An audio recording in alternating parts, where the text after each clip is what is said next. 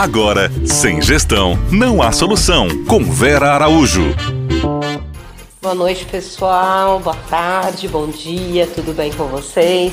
Vamos aqui continuar falando das nossas dicas de gestão para, em negócios gastronômicos. Bom, nós viemos no decorrer dessa semana falando sobre a nossa tríade do, na concepção do DNA, no conceito de um empreendimento gastronômico, né?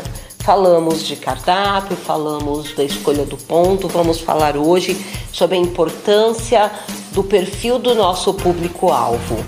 Ele tem, lembre-se que tem que existir uma sinergia definitiva entre cardápio, ponto e público. Então, desde que meu cardápio está pré-definido, né? O estilo do meu cardápio, o conceito, o que eu quero cozinhar, de onde, o meu ponto, onde eu vou fazer essa minha comida, minha bebida.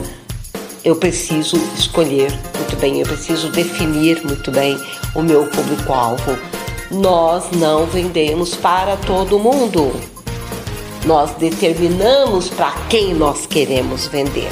Vamos pensar numa loja de shopping versus uma loja de um centro comercial. Uma loja, para, por exemplo, uma loja lá aqui na 25 de março, na cidade de São Paulo. Quais são as diferenças dessa mesma loja? Vamos falar de uma loja que vende brinquedos, que tem uma marca no shopping, em algum shopping na cidade, no centro da cidade, e também tem uma loja definida no centro comercial. Qual a diferença? Que público ela atrai? Várias são as diferenças. Várias. Quando eu vou vender para um público com menos disposição financeira, né, que escolhe principalmente pelo preço, lembre-se que preço é P de marketing, esse público não está preocupado com o ar-condicionado, com o estacionamento, com o nível de atendimento. Ele está preocupado em adquirir o produto. Então ele vai chegar, vai entrar, vai comprar o produto, se precisar pegar a ele vai pegar, ele vai pegar, se precisar ele mesmo carregar o produto, ele vai carregar.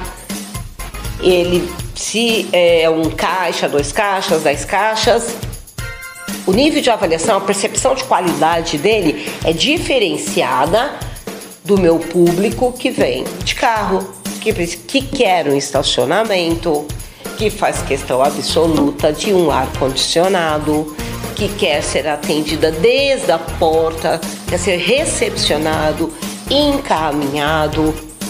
As demandas deles são diferentes.